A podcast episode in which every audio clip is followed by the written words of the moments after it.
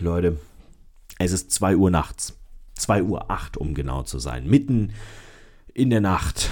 Und ähm, ich habe das Bedürfnis, einfach mal wieder eine Podcast-Folge aufzunehmen. Ich muss mit euch sprechen, denn die Menschheit wird mir zu blöde. Ich glaube, ich wandere in irgendeine Alien-Folge. Nein, Spaß. Das nicht. Aber ich habe gerade tatsächlich in so einer Phase der Prokrastination, in der ich mich weniger den Aufgaben, der ich mich eigentlich annehmen wollte, zugewandt habe, als vielmehr Twitter.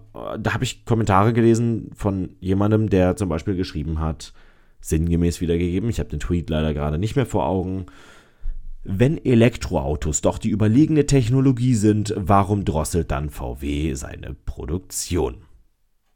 Tja, grundsätzlich erstmal eine berechtigte Frage und darüber möchte ich nämlich tatsächlich heute mit euch sprechen, denn das Ganze hat natürlich irgendwie multiperspektivisch ganz viele Hintergründe und so weiter und so fort. Und ähm, ja, Genau, erstmal um euch so ein bisschen abzuholen. Hintergrund ist tatsächlich, da gehen seit etwa zwei Wochen sehr starke und sehr große und sehr viele Medienberichte durch die Presse und durchs Internet und so weiter. Kundenzurückhaltung ursächlich, Volkswagen drosselt Produktion von E-Autos. So titelt beispielsweise der Merkur. Und ähm, im Artikel selbst heißt es dann, Volkswagen hat offenbar Mühe, die Absatzziele bei den Elektroautos zu erreichen und einzuhalten. Die Produktion in Emden wird daher heruntergefahren. Zudem müssen mehrere hundert Mitarbeiter gehen. Das klingt jetzt natürlich erstmal nach einer großen Story. Und am Ende des Tages ist es natürlich auch eine Story, die halt genau so groß ist, wie man sie halt macht. Und wenn wir ehrlich sind, Zeitungen, die so funktionieren wie der Merkur, der halt so ähnlich funktioniert wie die Bild, machen solche Schlagzeilen halt schon sehr gerne sehr groß, denn damit verkaufen sich diese Zeitungen, beziehungsweise damit ziehen diese Leute die Aufmerksamkeit ihrer Leser auf sich und auf ihre Internetseiten und dann können sie halt Werbung verbreiten. Und wir wissen ja alle, wie das Geschäftsmodell Zeitung funktioniert, da brauchen wir jetzt nicht drüber sprechen. Es führt aber eben doch dazu, dass man häufig ein zwar richtiges Statement dieser Zeitung hat, aber eine mangelnde sinnhafte wirtschaftliche oder gesamtgesellschaftliche Einordnung hat. Und darüber möchte ich heute mal ein bisschen äh, mit euch schnacken. So, nee. Ich bin grundsätzlich auch tatsächlich, und deshalb hat mich dieses Statement von dem Herrn bei Twitter wahrscheinlich auch so ein bisschen angestoßen oder angeregt oder erregt oder was auch immer, auch der Überzeugung, ja, grundsätzlich ist das Elektroauto die überlegene Technologie. Und ja, grundsätzlich wird sich das Elektroauto künftig auch ohne staatliche Förderung, Subventionen oder dergleichen durchsetzen. Zumindest für die breite Masse. Wenn wir, und ich liebe Technologieoffenheit, ich bin definitiv sehr dagegen, irgendwelche Technologien, sei es Verbrenner, sei es Wasserstoff, sei es irgendwas anderes, auszuschließen, meinetwegen auch E-Fuels, macht es halt, am Ende werden wir sehen, was das Sinnvollste ist und ich bin sehr, sehr fest davon überzeugt, dass es das Elektroauto ist. Und dass es auch ökologisch am Ende des Tages mehr Sinn macht als die anderen Technologien. Und ähm, ja, klar, wir müssen auch ganz ehrlich sagen, Elektroauto ist noch lange nicht perfekt. Perspektivisch Reichweite ist noch eine ganze Menge Luft nach oben. Die Notwendigkeit, diese Luft auszunutzen, die sei mal dahingestellt. Aber man muss die Leute halt irgendwie abholen. Und wenn die Leute halt, Tesla holt die Leute damit ab, dass die Autos halt alle kicken wie blöde. Das ist halt einfach so das Ding. So, deine Karre fährt halt nur 350 Kilometer realistisch, aber dafür ist sie dann halt in unter 5 Sekunden auch immer auf 100 und das selbst mit dem Einsteiger Model 3. Das ist kein Ding. Raketenantrieb for the win. So, das ist, die, das ist die Methode, wie Tesla seine Kunden gewinnt. Man muss diese Schiene nicht fahren, dass man diesen absurden Kick hat, wie man ihn bei Tesla hat. Man muss aber ja irgendwelche Argumente pro Elektroauto finden. Und eines der Argumente pro Nicht-Elektroauto ist halt schlicht und ergreifend der Reichweite, die Reichweite. Übrigens auch kein Argument für die Wasserstoffautos, weil die kommen auch nur so 300 bis 400 Kilometer weit. Aber das ist quasi eine andere Story. Aber klar, um das Ganze jetzt mal ein bisschen abzukürzen, also mindestens bei der Reichweite äh, aber auch vor allen Dingen bei sowas wie der Ladegeschwindigkeit und so weiter, da ist natürlich einfach noch eine ganze Menge Luft nach oben. Genauso bei der Energieeffizienz der äh, Batterieproduktion, bei den Abbaubedingungen der Rohstoffe, äh, übrigens auch bei Verbrennern sind die Abbaubedingungen der Rohstoffe teilweise echt katastrophal, wird aber halt nicht so viel drüber gesprochen, weil es nichts Neues ist, in Anführungszeichen, und man es den Leuten halt irgendwie nicht mehr teuer verkaufen kann, weil eigentlich wissen wir es alle, wenn wir ganz ehrlich sind. Aber am Ende des Tages ist es halt einfach irgendwie, ja, in meinen Augen eine klare, längst ausgemachte Sache, dass die Zukunft der Automobilität in der Batterieelektrik liegen wird. So. So, und mit dieser Grundlage muss man natürlich auch immer so ein bisschen bedenken, bin ich zum Beispiel kein ganz großer Fan von großen, richtig relevanten Subventionen des Staates für Elektroautos. Weil erstens führt es immer direkt zu einem Beigeschmäckle. Also es hat, das hat immer direkt den Geschmäckle, wenn man jetzt sagt, so nach dem Motto, ja, Elektroauto, ähm, das äh, subventionieren wir stark, damit es beim Ein also beim Kauf weniger kostet als ein Verbrenner, aber gleichzeitig muss man halt immer noch sagen, es ist immer noch ein neues Auto normalerweise, wenn man jetzt ein Elektroauto kauft. Das ist ah, in meinen Augen eine ganz, ganz, ganz, ganz dämliche Gratwanderung. Und natürlich, auch ich sehe den Punkt voll und ganz, dass man, wenn es eine Förderung dafür gibt, sie als Person natürlich annimmt und auch annehmen muss, denn ansonsten verschenkt man halt einfach Geld und das hat man als Privatperson nie. Also mir wäre nicht, also solange man fürs Geld noch arbeiten gehen muss, sehe ich keinen Grund, dass man auch nur einen Euro verschenken sollte. Und dementsprechend ist das halt erstmal so eine Sache. Also wie gesagt, Förderung bedingt ja. Solche Subventionen, wie zum Beispiel die Steuerbefreiung von der Kfz-Steuer, die finde ich absolut einwandfrei, da habe ich kein Problem mit. Das ist ja erstmal weniger Einnahme für den Staat und wenn wir ganz ehrlich sind, der Staat kriegt an so vielen Stellen so unendlich viel Kohle rein und aßt damit an so vielen Stellen so unglaublich rum, dass das tatsächlich eigentlich viel eher der richtige Weg und der einzige Weg ist, den man gehen sollte als Staat aktuell. Aber tatsächlich Geld rauszugeben, im Sinne von äh, BAFA, KfW und was weiß ich nicht alles, sehe ich grundsätzlich immer erstmal kritisch, vor allen Dingen eben bei Sachen wie einem Elektroauto. Und wo wir das quasi mit der Förderung hier gerade mal abgehandelt haben, sind wir quasi auch schon an dem Punkt angekommen, der das Problem ist für VW gerade.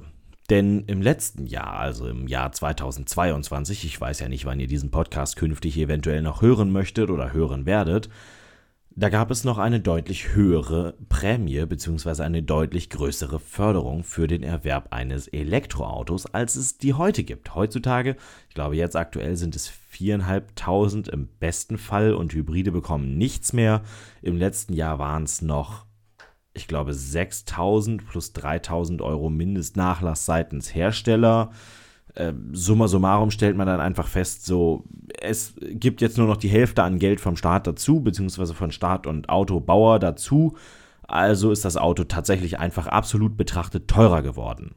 Das ist natürlich eine Angelegenheit mit nicht unwesentlichem Lenkungseffekt. Natürlich führt es dazu, dass jeder, der auch nur den Hauch einer Chance hatte, sich versucht hat, noch im letzten Jahr sein Auto zu kaufen, zu leasen, zu finanzieren und vor allen Dingen zuzulassen, um die ganzen Förderungen dafür zu beantragen.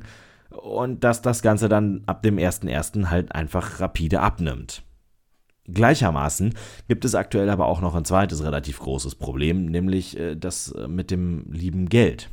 Dadurch, dass wir halt eine relativ hohe Inflation haben, sind die Leute aktuell weniger bereit, Geld zu investieren, weil sie halt aktuell nicht so richtig wissen, was braucht man jetzt eigentlich. Und durch die Energiekrise seit dem letzten Jahr und den absurd ins Unermessliche gestiegenen Energiepreisen zwischenzeitig, also vor allen Dingen ja auch für Strom, da gab es ja teilweise Strompreise um die 64 Cent für eine Kilowattstunde bei, bei einem ganz normalen Haushaltsanschluss.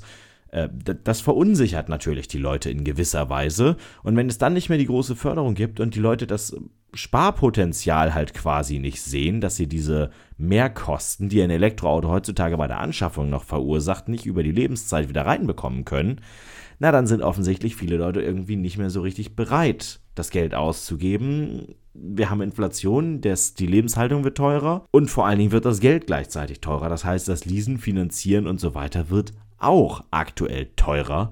Bei einem Leitzins von über 4% ist das natürlich einfach so eine Sache. Und dann kann es halt durchaus mal passieren, dass ein Unternehmen wie Volkswagen auch einfach mal die Produktion seiner Elektroautos runterschrauben muss. Die Frage, die man sich dann aber stellen muss, ist, warum denn eigentlich Volkswagen? Warum liest man solche Berichte nicht von BMW zum Beispiel oder von Mercedes-Benz zum Beispiel. Oder von Tesla. Was, was ist da denn los? Also, wieso verkaufen die noch mehr Autos als. Die haben jetzt neulich ihre, ihre Quartalszahlen vorgestellt und haben die Erwartungen, ihre eigenen Erwartungen und die der Analysten einfach noch überboten. Und zwar nicht mal unwesentlich, was halt einfach zu einem Aktienpreissprung von 20 Dollar innerhalb von Minuten geführt hat was zu dem Zeitpunkt irgendwie 8 oder 9 Prozent der Aktie war. Das, das ist Wahnsinn, was da teilweise abgeht. Warum muss VW dann eigentlich plötzlich seine Produktion drosseln. Nun, ich muss ganz ehrlich sagen, aus meiner Warte heraus gibt es da vielleicht einfach so ein paar Punkte, die gegen einen VW sprechen in der aktuellen Zeit. Der ID3 Pre-Facelift ist ein gutes, grundsolides Auto, das es in der Pure-Edition halt zu sehr, sehr guten Konditionen gab. Leider ist die Pure-Edition halt rausgeflogen. Das heißt, es gibt dieses Auto nicht mehr in der einfachsten und günstigsten Version, sondern man gibt jetzt immer, ich weiß es nicht, irgendwo Mitte 40.000 Euro aufwärts aus. Und das für ein Auto, das ausstattungstechnisch halt so eine Sache ist. Gegenbeispiel. Der E-Up auch ein VW, war ein wahnsinnig erfolgreiches Auto, obwohl er ziemlich teuer war. Also er war ja wirklich, wirklich teuer. Das Auto hat 26.000 Euro gekostet, neu. Und äh, es gab keine Förderung und trotzdem hat sich dieses Auto verkauft. Warum ist das so gewesen?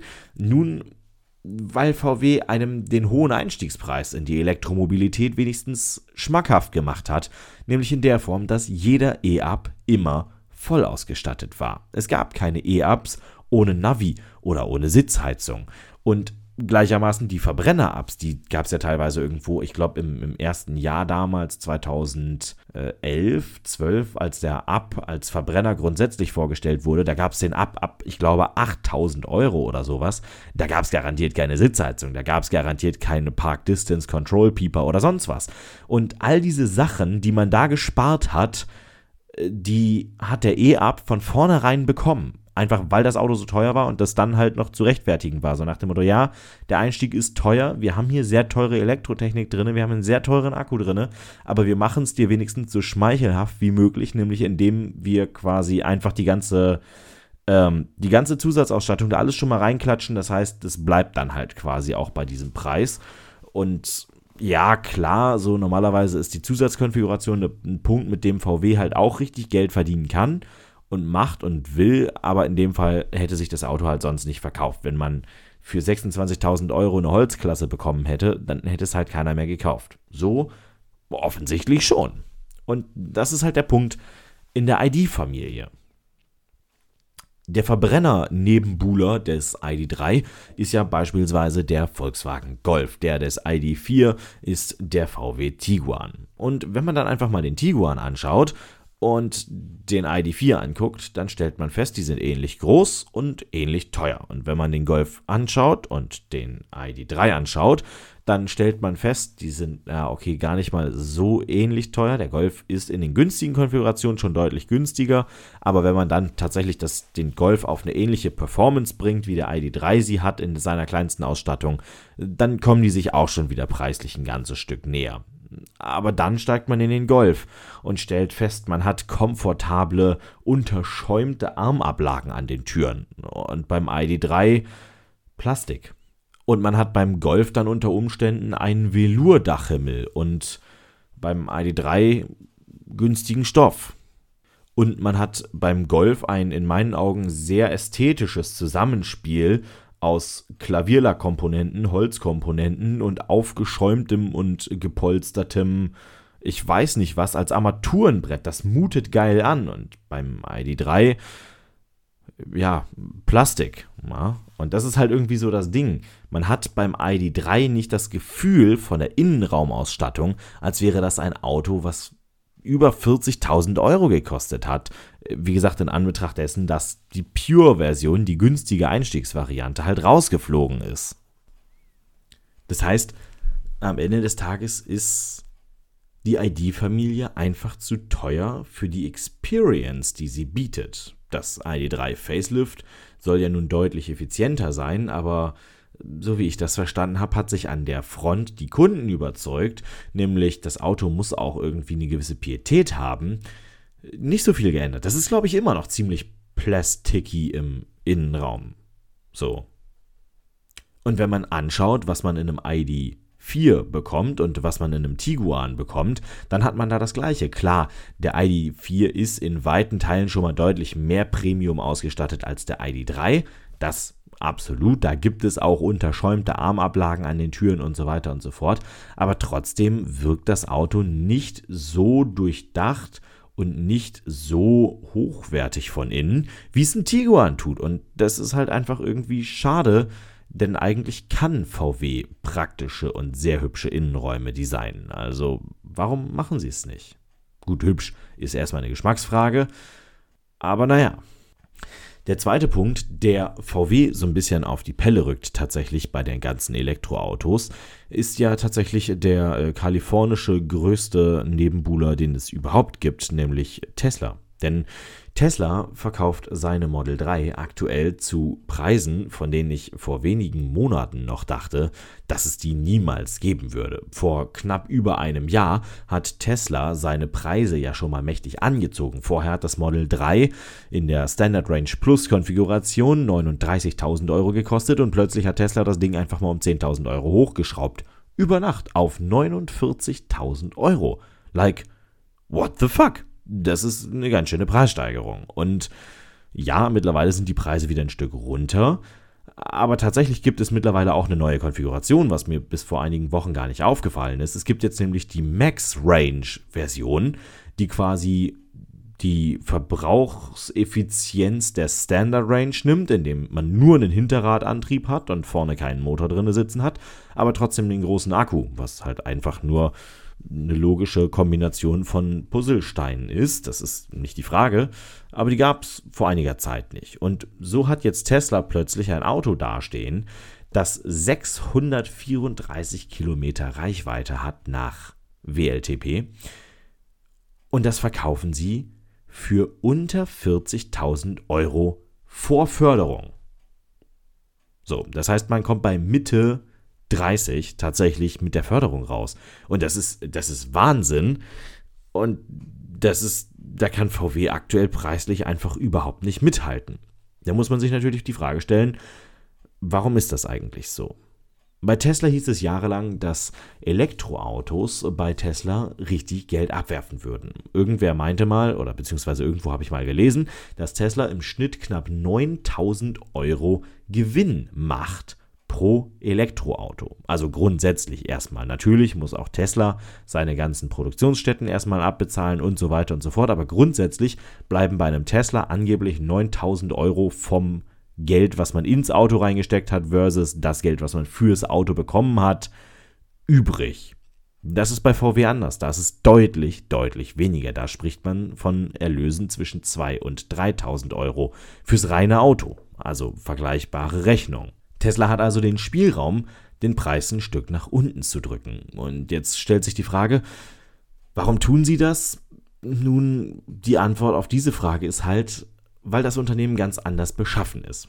Tesla hat aktuell eine Marktkapitalisierung von 881 Milliarden US-Dollar. Und das tut mir sehr leid, wenn ich euch das sagen muss. Und das tut mir auch sehr leid für das Vermögen des Herrn Musk, wenn ihr jetzt auf mein Anraten hin dieses Unternehmen auch als overrated betrachtet, aber dieses Unternehmen ist in meinen Augen overrated.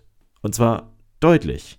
Tesla ist an der Börse mehr wert, also mehr als das Vierfache wert von dem, was BMW, Mercedes-Benz und Volkswagen gemeinsam sind. Und das, obwohl jeder der drei deutlich mehr Autos verkauft und jeder der drei auch deutlich mehr Gewinn macht und jeder der drei auch deutlich mehr Umsatz macht und jeder der drei auch deutlich mehr Dividende zahlt und so weiter und so fort.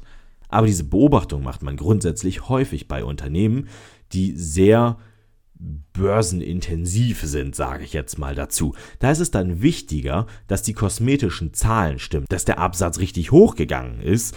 Und es ist nicht so wichtig, wie viel Gewinn man eigentlich macht, sofern die Sparte immer noch Gewinn macht. Also fassen wir meinen nächtlichen Aufreger hier noch einmal in der Kürze der Würze zusammen. Es ist mittlerweile halb drei.